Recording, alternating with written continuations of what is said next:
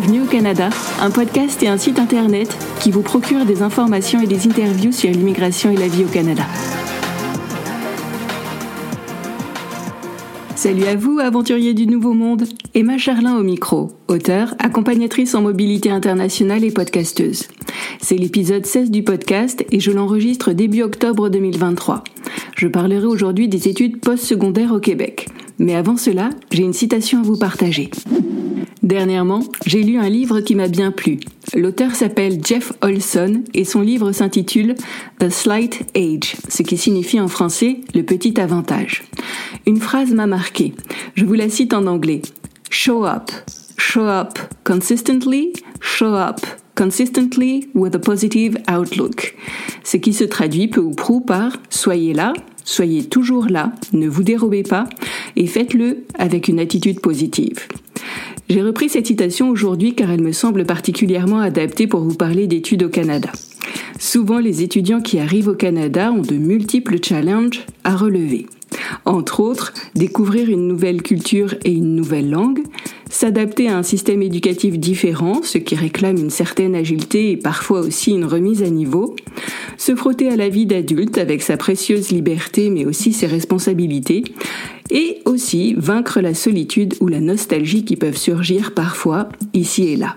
Bref, tout n'est pas aussi simple qu'il y paraît. Il arrive que certains étudiants se sentent perdus, quand d'autres trouvent leur voie et se révèlent tout autant à eux-mêmes qu'à d'autres. Alors en reprenant les mots de Jeff Olson, je serais tenté de dire que, face à ce flot de nouveautés, montrez-vous présent pour relever les challenges qui vous attendent, faites preuve de ténacité et adoptez une attitude résolument positive. Car en sortant de votre zone de confort, vous allez avancer à pas de géant. Et maintenant, voici un mot de notre sponsor. Eh mais, il y en a pas Ah oui, c'est vrai, c'est moi le sponsor de l'émission pour l'instant. L'épisode de ce jour est sponsorisé par mon livre Un départ en fanfare et une arrivée agitée. Ce livre évoque les doutes et faux pas qui ne manquent pas lorsqu'on plie bagage pour le Canada. Organiser son départ, conduire, se loger, apprivoiser les systèmes bancaires et de santé, voilà autant de sujets abordés dans les histoires de ce recueil. En plus d'une mise en situation bienvenue, chaque anecdote est ponctuée d'informations et suggestions. Vous pouvez acheter ce livre sur vos plateformes de vente habituelles pouvez même demander à votre bibliothèque canadienne de l'acquérir puis de le mettre en ligne sur les plateformes Overdrive et Bibliotheca. Venons-en à présent à l'épisode du jour. Je vais vous parler aujourd'hui des études postsecondaires au Québec. Tout d'abord, faisons la part belle aux formations professionnelles. Je vous parlerai ensuite des cégeps et des universités. Les étudiants intéressés par une filière professionnelle peuvent entamer leurs études avant ou à la fin de leur secondaire, ce qui correspond au collège ou au lycée pour des Français. La formation professionnelle couvre 21 secteurs d'activité pour un total de près de 200 programmes d'études et de formation courtes. Voici quelques secteurs d'activité, mais il y en a plein d'autres.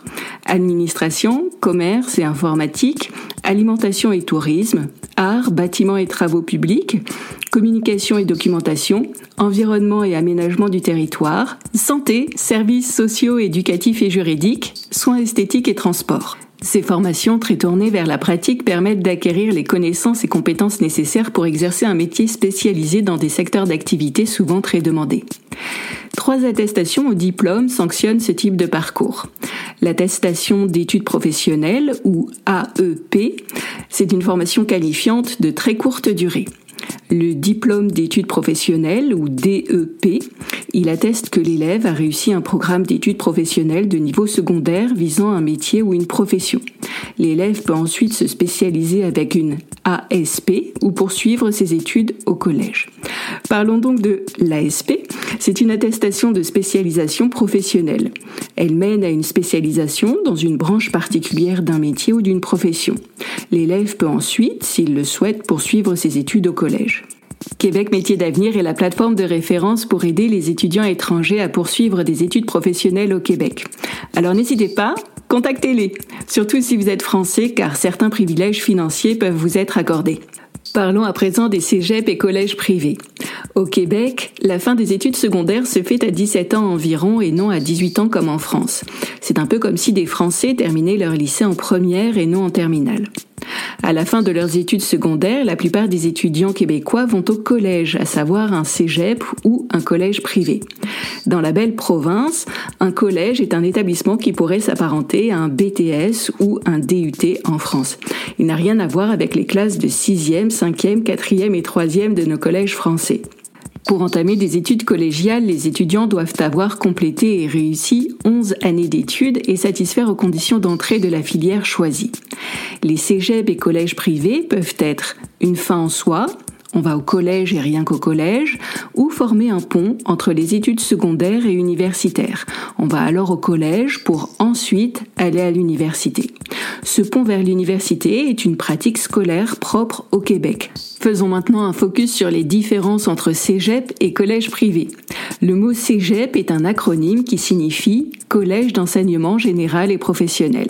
Les cégeps sont des établissements publics. On en compte 48 au Québec, dont 5 anglophones. Si l'on ajoute les 4 établissements publics affiliés, cela porte leur nombre à 52. Par contraste, les collèges privés sont, comme leur nom l'indique, des établissements privés. Certains d'entre eux, environ un tiers, sont subventionnés par des fonds publics. Leurs tarifs sont généralement alors plus avantageux que les collèges privés non subventionnés. On compte près de 70 collèges privés au Québec. Parlons à présent années d'études et diplômes. Les études au collège, qu'ils soient publics ou privés, durent en moyenne 2 à 3 années. Ces études peuvent être sanctionnées par une attestation d'études collégiales, à savoir une AEC. Cette attestation est remise pour des formations de courte durée à caractère technique avec une préparation immédiate à l'emploi. Ou ces études peuvent être sanctionnées par un diplôme d'études collégiales, à savoir un DEC. Ce diplôme peut être obtenu sous deux colorations distinctes, un programme préuniversitaire ou un programme technique. Dans un programme préuniversitaire, la durée d'études pour un DEC est de deux ans à temps plein. L'objectif est de préparer les étudiants aux études universitaires. C'est le fameux pont dont je vous parlais précédemment entre le secondaire et l'université. Dans un programme technique, par contre, la durée d'études pour un DEC est de trois ans à temps plein avec un stage ou plusieurs en milieu de travail. Cette formation technique peut se suffire à elle-même ou également donner accès à l'université. Parlons à présent des études à l'université. Étudier au Québec, c'est vivre une expérience académique et culturelle unique. Toutes les raisons ou presque sont bonnes pour vivre une telle aventure. La renommée des établissements d'enseignement est excellente, les filières d'études proposées sont variées, l'enseignement peut dans certains cas être suivi en anglais, les coûts de la vie et d'études sont raisonnables, enfin pour l'Amérique du Nord et comparativement aux autres provinces et territoires du Canada, et la qualité de vie est agréable. D'ailleurs, si vous accordez de l'importance au classement, sachez que selon l'édition 2023 de Times Higher Education, l'université McGill se classe au 46e rang mondial des meilleures universités, l'université de Montréal se classe au 111e rang et l'université Laval se situe entre les 251e et 300e rangs mondial. Au Québec, il existe trois cycles d'études universitaires. À chaque cycle correspondent un ou plusieurs diplômes. Au premier cycle, vous pouvez obtenir un certificat, soit un an d'études à temps plein, ou un baccalauréat, soit trois à quatre années d'études à temps plein selon les programmes. Au second cycle, vous pouvez briguer une maîtrise ou un diplôme d'études supérieures spécialisées, le fameux DESS. Et enfin, au troisième cycle, le principal programme d'études est le doctorat. J'ouvre une petite parenthèse. On l'a vu précédemment, le mot collège est un faux ami. Il n'a pas le même sens en France et au Québec. Eh bien, il en va de même pour le mot baccalauréat. En France, un baccalauréat s'obtient à la fin de ses années de lycée. Au Québec, un baccalauréat sanctionne plusieurs années d'études à l'université. Je referme la parenthèse. Le Québec compte 18 universités qui accueillent en moyenne 245 000 étudiants chaque année. La proportion d'étudiants étrangers est importante, euh, près de 50 000 par an. Les campus universitaires les plus connus se trouvent à Montréal, dans la capitale nationale, donc la ville du Québec, ainsi qu'à Sherbrooke, en Estrie. Toutes ces universités ont leur campus principal et historique en un lieu précis, mais elles possèdent des antennes bien souvent importantes dans d'autres villes et régions du Québec. Alors même si vous êtes tenté de venir étudier à Montréal ou à Québec, ce qui est un bon choix évidemment, n'écartez pas du revers de la main le réseau universitaire établi en région. Il est bien étoffé et comporte plusieurs attraits, tant au niveau de l'immigration qui peut être facilité, que des tarifs et coûts de la vie qui sont généralement moindres. À Montréal, les universités les plus importantes sont l'Université de Montréal avec entre autres l'École polytechnique de Montréal et HEC Montréal, l'Université de Québec à Montréal, à savoir l'UCAM, l'Université Concordia, l'Université McGill et l'École de technologie supérieure. À Québec, la capitale nationale du Québec, donc, les établissements universitaires les plus connus sont l'Université Laval, l'Institut national de la recherche scientifique, l'INRS, et l'École nationale d'administration publique, l'ENAP. À Sherbrooke, les universités Bishops et Sherbrooke se tirent la part belle. Parlons maintenant d'un point qui fâche, les coûts des études postsecondaires. À n'en pas douter, mener des études supérieures au Québec a un coût, et il n'est pas mince. Quoique, globalement, les formations professionnelles et cégep offrent des tarifs d'études raisonnables. Les collèges privés et universités sont plus cher payés, mais il est possible de s'en sortir car les frais demandés sont loin de ressembler à ceux des universités américaines. Vous pouvez postuler et gagner des bourses d'études, et, sous condition, vous pouvez travailler jusqu'à 20 heures par semaine afin de financer vos études. Toutefois, il est bon de comprendre un peu mieux les règles du jeu. Les coûts des études supérieures varient d'un établissement scolaire à un autre, et au sein d'un même établissement, ils fluctuent en fonction de la filière d'études suivie, à savoir informatique vétérinaire ou ressources humaines par exemple, et du cycle d'études poursuivi. Donc premier cycle, deuxième cycle, troisième cycle, etc.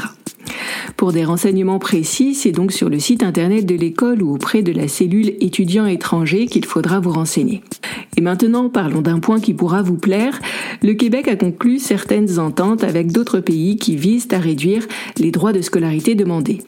En fonction des programmes d'études suivis et de votre nationalité, vous pourriez, sous condition et en lieu et place du tarif pour étudiants étrangers, vous prévaloir du tarif canadien non résident du Québec, qui est moins cher, du tarif québécois, qui est encore moins cher, ou même pour les formations professionnelles de la quasi-gratuité des frais. Ces accords favorisant une exemption des droits de scolarité supplémentaires sont donc significatifs et équivalent à un beau rabais. Vous vous demandez peut-être qui peut en bénéficier, alors je vais répondre à cette question tout en vous précisant le nom du site internet approprié.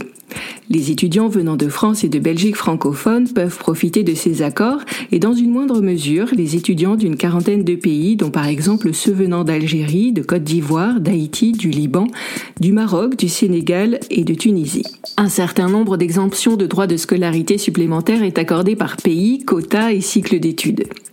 Si vous souhaitez en savoir plus, rendez-vous sur la page Exemption des droits de scolarité supplémentaires en vertu d'entente internationale sur le site québec.ca à la section Éducation. Alors ce n'est pas tout ça, mais il s'agirait de résumer l'affaire.